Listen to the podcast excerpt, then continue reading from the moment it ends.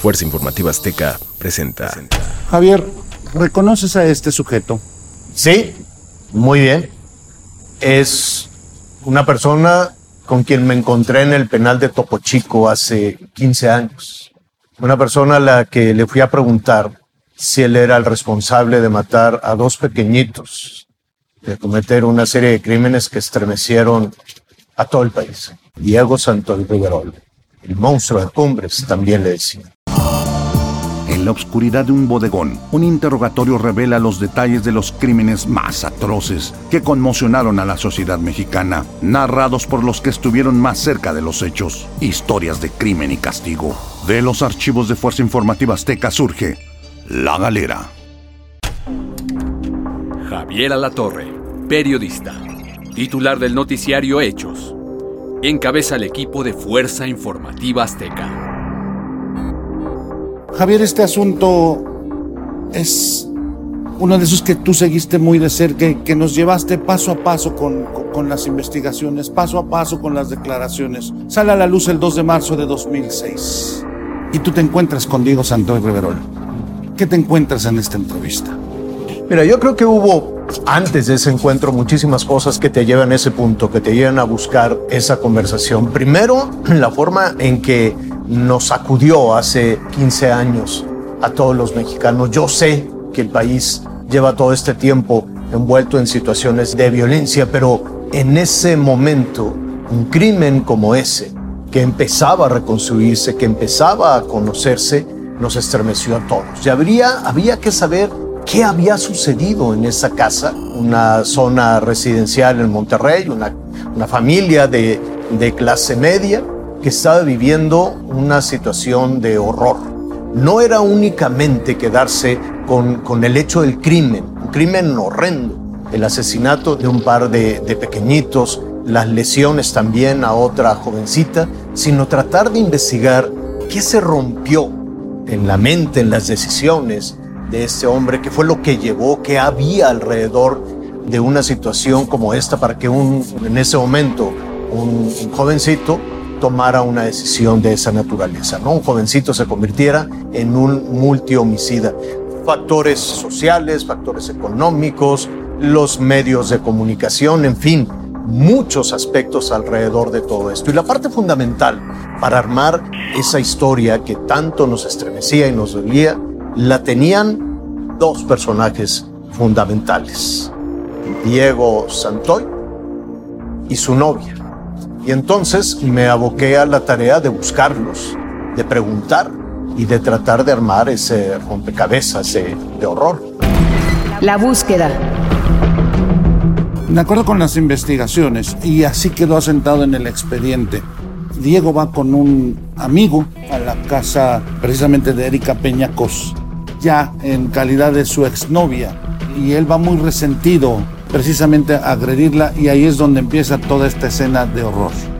Sí. Donde empieza todo este asunto. ¿Recuerdas bien cómo fueron dándose? Eran las dos versiones. La versión que contaba esta chica, ¿no?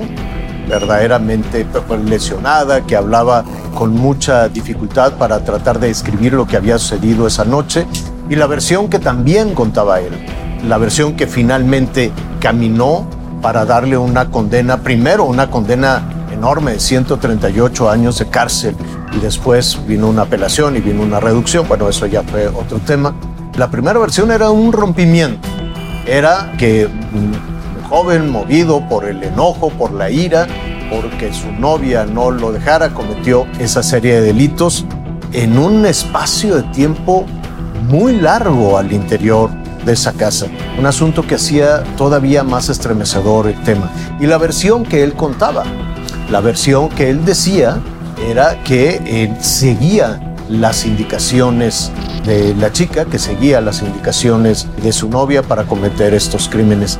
La verdad es que la manera en que iba Diego Santoy narrando los acontecimientos también te obliga a mantener las emociones en control y la cabeza muy fría para tratar de entender este tipo de situaciones. La tarea periodística en ese sentido tiene que ser así, absolutamente fría, para poder armar esta historia. ¿no? Cronología del crimen. En el armado de este rompecabezas y como queda sentado en el expediente que lleva a esta muy larga condena, hablan que primero llega a la casa y mata, Sube a la casa. Sube a la casa. Ajá, con el rostro cubierto. Entra por una ventana. Una casa, de hecho, por lo que ahí sucedió, también difícil, ¿no? El poder hacer el seguimiento en esa propiedad. Entra por la ventana, ella se da cuenta, le dice, ya sé que eres tú, o por lo menos esas fueron las declaraciones que ella dio ante la autoridad, comenzaron a discutir en la cocina y que por el enojo, por la ira, por el despecho, por decirlo de alguna manera, nada de eso es una justificación, absolutamente.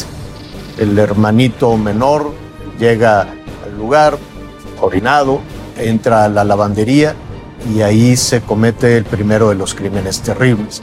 Y después la hermanita menor, en ese momento de tres años, también fue asesinada brutalmente a sangre fría, haciéndole creer que harían un, un juego y con una cuerda en el cuello. Eh, Escenas en la memoria cuesta trabajo 15 años después. Déjame decirte, Salvador, que cuesta mucho trabajo quitarse esas escenas de la memoria. Él lo escribía también con una tranquilidad pasmosa. Describía también cómo eh, llevó a cabo los crímenes por indicaciones de eh, entonces su pareja sentimental. Y sobre la primera versión, mata primero a los pequeños y después va por su pareja sentimental. La versión que él da es que siguiendo las mismas indicaciones, el primero decía que Erika, su pareja, le dijo, ahora lesióname a mí.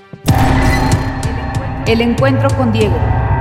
creo que es de los testimonios que a nivel de medios levantó mucha indignación y esos testimonios fueron escuchados principalmente por una entrevista que le haces tú como ya no lo mencionabas. Él siempre niega los hechos, él siempre culpa a Erika Peñacos. Entrevista con Diego Santoy. Abril 3, 2006. ¿Por qué estás aquí, Diego? Es que sucedió algo muy horrible, la verdad. Es algo muy feo que viví, con lo que voy a tener que vivir el resto de mi vida. ¿Cómo lo notabas cuando te relataba todas estas versiones que después parecían confusas ante el Ministerio Público? Esa primera conversación fue relativamente cercana e inmediata a los acontecimientos. ¿Qué sucedió? Un problema ahí con el hermano. Erika lo cuchilló. ¿Erika? ¿Por qué?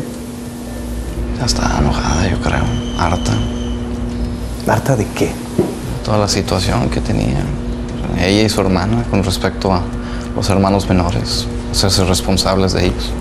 Razón real, digo, yo puedo pensar, imaginar muchas razones por las cuales lo pudo haber hecho. Pero la razón real nada más la sabe ella. Que la llevó a eso, que hizo que estallara. Yo recuerdo que al solicitar, él tiene que estar de acuerdo en, y su defensa también tendrían que estar de acuerdo en, en las declaraciones, pero no hubo ningún condicionamiento en absoluto, ni por el espacio, ni en el tiempo. La entrevista se hizo, se llevó a cabo en una cárcel, en el penal de, de Topo Chico, que por cierto ya no existe en Nuevo León. ¿A qué hora llegaste a la casa de Erika? Como a las 4, 4.20 de la mañana más o menos. ¿Y por qué tan tarde? ¿A qué ibas a la casa de Erika? Se acostumbraba a ir a su casa a horas ya tardes, a que todos estuvieran dormidos para estar con ella en su cuarto. ¿Qué significa estar con ella en su cuarto? Las relaciones. ¿Y qué pasó después?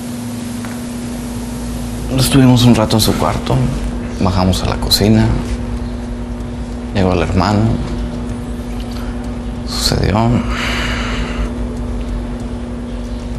Nosotros estábamos en la cocina y llegó el hermano y Erika se enojó, tiró un golpe, me dio un cuchillo, me pidió que lo matara, me dije que no podía, lo regresé, lo, lo sostuve y Erika lo acuchilló en la lavandería. ¿Tú, ¿Tú detenías a este niño? Yo lo sostuve.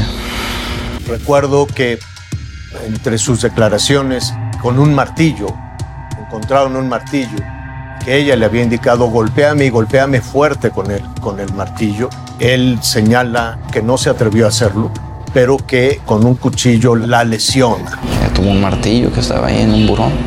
Un martillo en un buró en el cuarto de su mamá. Me puso en la mano. Que le pegara, que le pegara fuerte. No podía. Le dije, no puedo. ¿En dónde le pegas? En la cabeza. Ella se volteó y yo cerré ¿En, los en- ojos. en- en qué parte de la cabeza? Pues? de la cabeza. Ella se volteó. Y yo cerré los ojos. Y le di cuatro golpes, yo creo. Cuatro golpes de martillo. Sí. Saqué el cuchillo. ¿Qué cuchillo? El cuchillo que usó para matar a Eric. ¿Lo tenías tú? Que yo corté las cuerdas. Se lo encajé ¿En dónde? en el cuello. Y una vez en la espalda. Todo esto para armar una escena, una escena del crimen que justificara los delitos que se habían cometido. La versión de ella era desde luego distinta, ¿no? Desde luego diferente. Ella lo que decía es que el haberlo reconocido, que entró con un pasamontañas, que entró por la ventana, al haberlo reconocido, discute en la discusión, sube de tono, comete los crímenes y después la lesiona para intentar matarla también a ella. ¿no? ¿Qué hizo? Se quedó acostado. No. Seguía hablando, pero bajito. Y Muy despacito. En el cuello. ¿Qué parte te acuerdas? ¿Puedes señalar en tu cuello cómo? El cuello. Por aquí, en la espalda. El tiempo iba construyéndose esa, esa historia y nunca con arrebatos, siempre con estas eh, pausas y con esta construcción de los hechos. Empecé a pensar en mi familia, mis hermanos, mi mamá. ¿Les hablaste? Ya, simplemente no pude hacerlo. Fui a dejar a Katy. ¿Qué, qué te decía? ¿Ella sabía todo lo que había pasado? No, no vio nada, Katy. Tuvo, siempre estuvo en el baño. Hablaste con Azura después. Azura me habló a mí. Me preguntaba que... Me dijo que algo le había pasado a Erika. Que Erika decía que, que yo había estado ahí. Yo no le contesté nada y le colgué. Simplemente empecé a correr. ¿Y qué pensaste en ese momento, Álvaro? Tenía miedo, nomás quería irme de aquí. Me llamaba la atención la manera en que acomodaba los cigarrillos uno tras otro durante la entrevista. Fumó muchísimo durante la entrevista, pero nunca perdió el control. Siempre se demostraba muy en control de su discurso, no de la situación, pero sí muy en control de su discurso, muy en control de su versión, tratando desde luego de poner ahí en, esa, en esos argumentos, en esa historia, tratando de destacar que no negaba que se cometió el delito. Decía que efectivamente cometió ese delito, pero trataba de llevar de complicidad a Erika Peñacos. Estuvo muy mal de parte de quién. De todos. Ella y yo. ¿Ella quién? Erika. Erika por hacerlo. Yo por no impedirlo.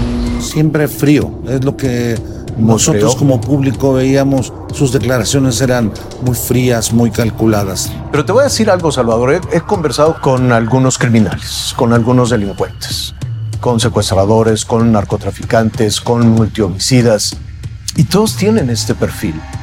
Tienen este perfil de control, tienen este perfil, no quisiera utilizar la palabra de seguridad, pero saben de alguna manera la ruta que siguen en sus declaraciones.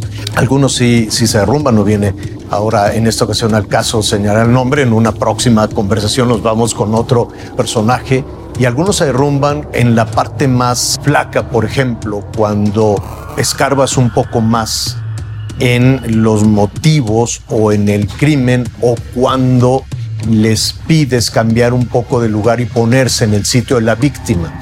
Cuesta un poco de trabajo, pero en algunas ocasiones ha sucedido. En la mayoría de los casos tienen este perfil no de seguridad, pero sí de alguna frialdad, ¿no? Saben que en sus declaraciones van en camino pantanoso, ¿no? Saben que sus declaraciones podrían ser interpretadas o podrían ser utilizadas en la construcción de un caso y por eso se van siempre con alguna pausa, casi nunca con arrebatos, siempre con, con cierta seguridad, ¿no? ¿Y a dónde fuiste? De aquí. Te fuiste de la ciudad Sí. a buscar a tu hermano. No. No. ¿Cómo saliste de la ciudad? De ahí me fui en Eco, de donde dejé el carro. Me fui en Eco Taxi y de Santa Catarina, puro ride. ¿En la carretera? Sí.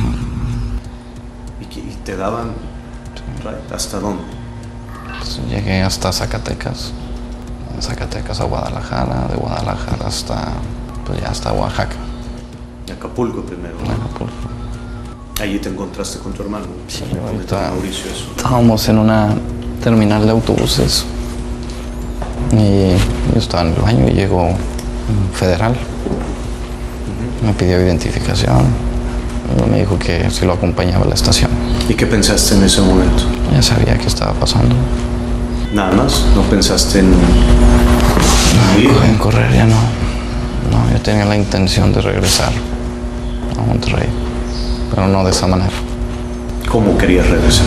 Quería regresar pues con mi papá y con un abogado presente para poder hacer una, una declaración válida por mi propia voluntad. Decir exactamente cómo fueron las cosas. El encuentro con Erika.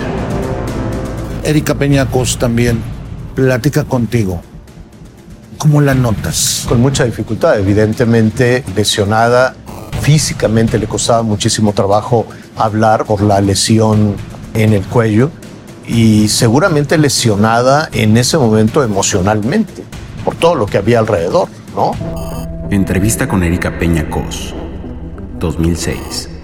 Erika, probablemente tú tengas que estar frente a frente con Diego Santoy en lo que jurídicamente se llama un careo. Si sabes que esto probablemente suceda. ¿Qué piensas de, de tener que estar frente a frente con Diego Santoy? Pues no es algo que quiera, la verdad. Digo, después de que la última vez que lo vi fue cuando me encajó una navaja en el cuello. Yo me imagino un torbellino de sentimientos o emociones que pudo haber llevado al haber estado tanto tiempo, tantas horas en la casa donde asesinaron a sus hermanitos, en la casa donde se cometió además otro, otro tipo de ilícitos, en la casa donde además estaba su hermana, en la casa donde además se llevaron secuestrada a una empleada de servicio y en una situación que duró tanto tiempo. ¿Cuántas heridas tienes?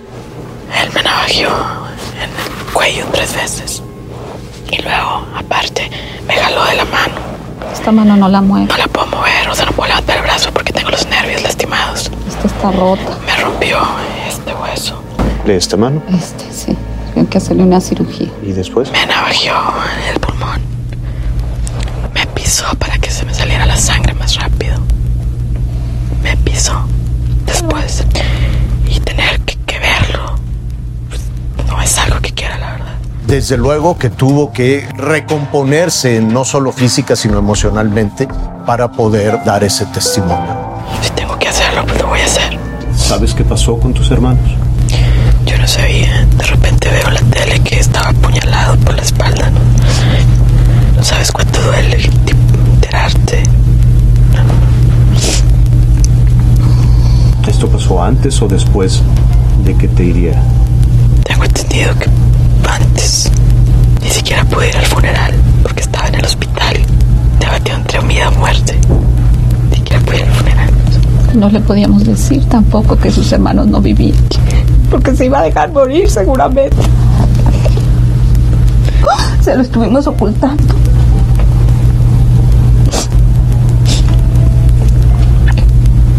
¿Tuviste a tus hijos, Tere? No.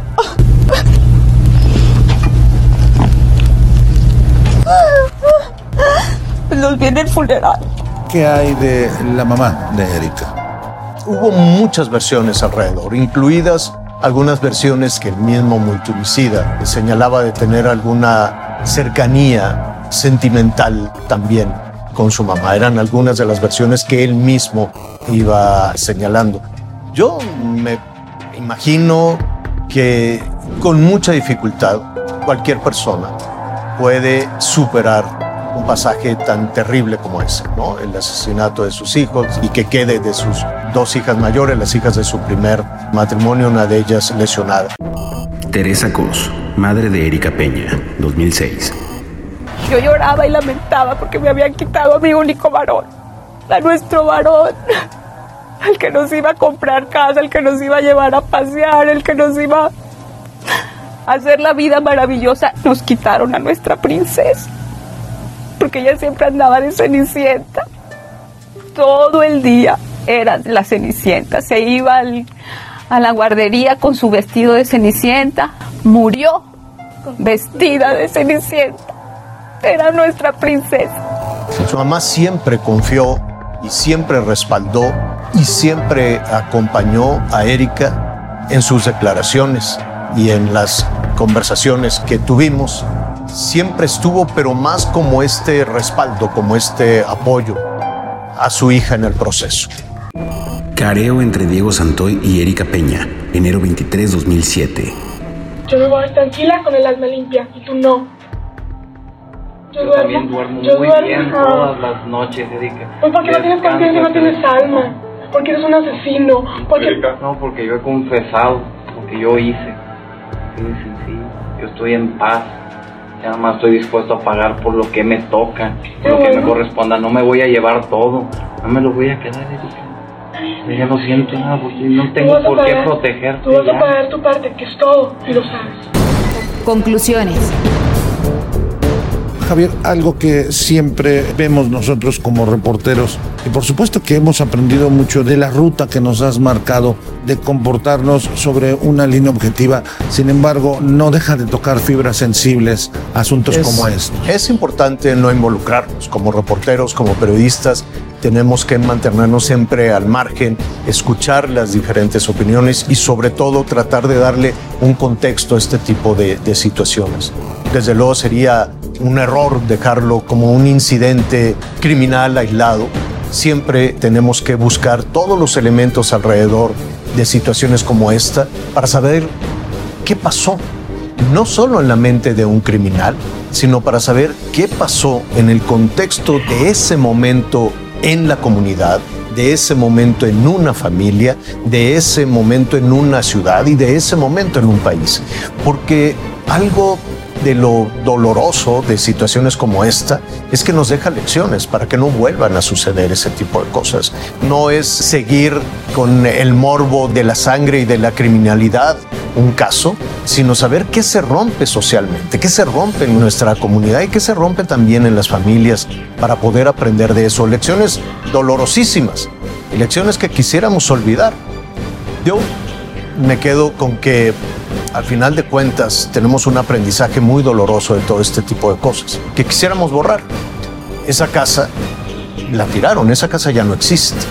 Esa casa se convirtió en un depósito de leyendas terribles, ¿no? De todo tipo, ¿no? Leyendas urbanas de lo que ahí podía suceder años después. Esa casa después fue desmantelada, después fue abandonada y después se convertía tal vez, ¿no? En una ruta de historias de, horror, ¿no? De decir, ah, mira, ahí es la casa de, del asesino de Cumbres, hasta que la tiraron. Y yo siento que esa casa la tiraron porque queremos borrar ese tipo de cosas en nuestra sociedad. ¿Cómo desapareció o se transformó el penal de Topo Chico? Sin embargo, el tirar una casa donde se cometió un crimen como ese, o el transformar un penal como el de Topo Chico, no borra la herida que socialmente entonces nos deja un crimen como este. Te toca a ti como ser humano estar escuchando esto. Claro, claro. Después de toda esta situación y de otra serie de casos que antes de darlos a conocer al público, pues conocemos detalles, referencias y que como tú y todo tu equipo están investigando nos dejan grandes lecciones, grandes aprendizajes.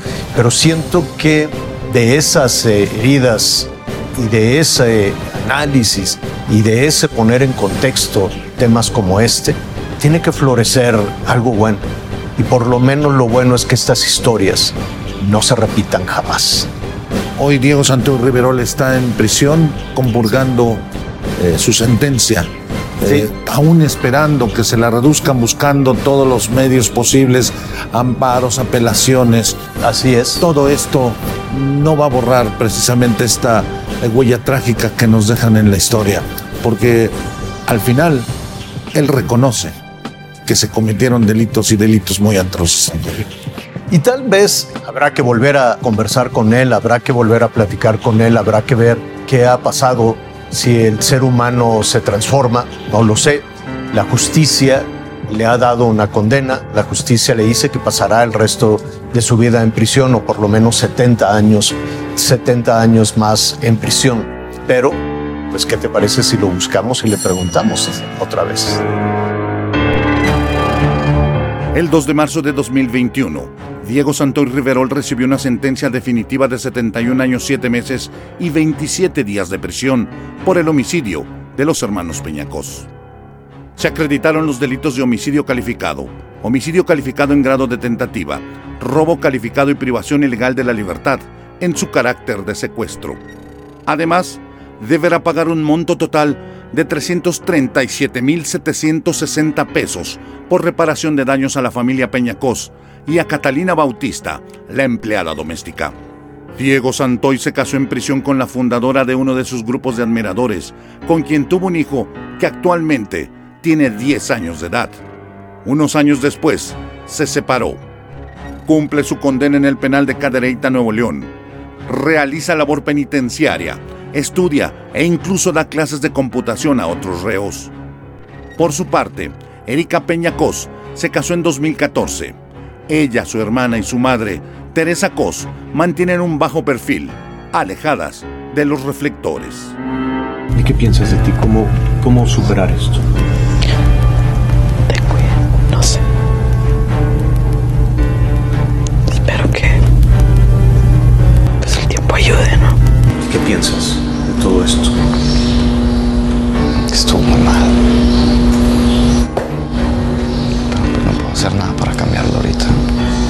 Estoy levantado con tremendo dolor, con un dolor inconsolable, porque no va a haber nada en el mundo que a mí me consuele. Estoy paradita aquí por estas dos niñas, nada más.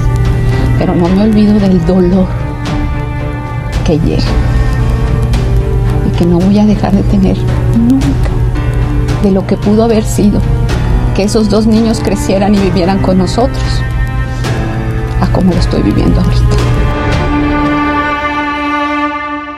Somos líderes en información digital. Somos multiplataforma.